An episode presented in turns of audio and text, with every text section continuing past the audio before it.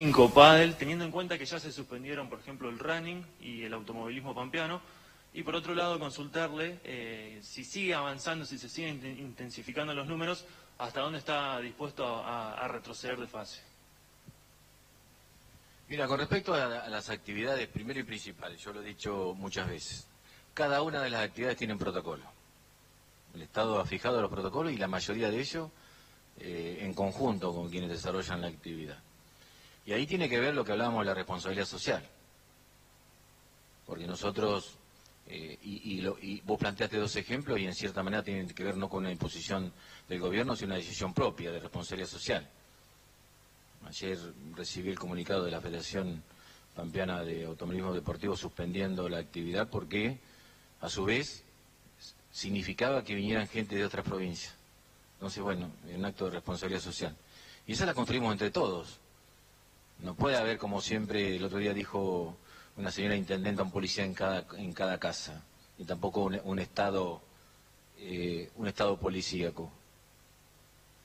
Creo que eso también, digamos, y lo que nosotros planteamos cuando hablamos de fijar protocolos es, por ejemplo, porque lo dijimos, alrededor de muchas actividades deportivas de los clubes, hay una economía informal. Entonces la protegemos entre todos. Entonces, ¿qué hicimos? Sacamos en cierta manera el elemento que significaba la posibilidad de sumar contagios. Pero vemos también que se ha violado esos protocolos, haciendo casi lo imposible y así lo impensado, porque digamos a veces perdemos la capacidad de asombro, para no perder la posibilidad de ver un espectáculo deportivo. Creo que eso también nosotros hablamos con todos los actores vamos buscando la alternativa, ponemos a disposición de ellos todas las medidas, pero también necesitamos una gran colaboración. Porque hay que tener en claro, como lo dije hoy, la actividad del aire libre no contagia, contagia el amontonamiento al aire libre, contagia la inobservancia de los protocolos, al aire libre también.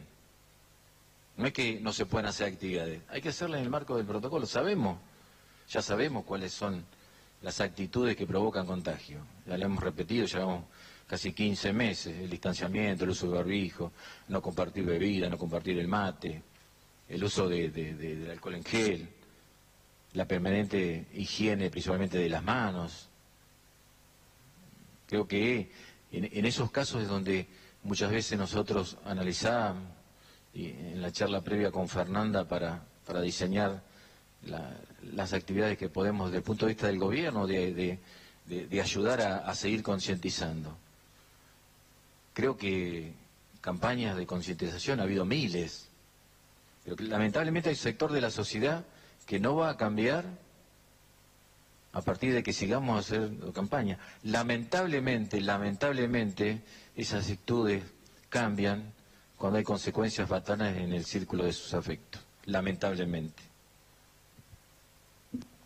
Eh, Bernal del diario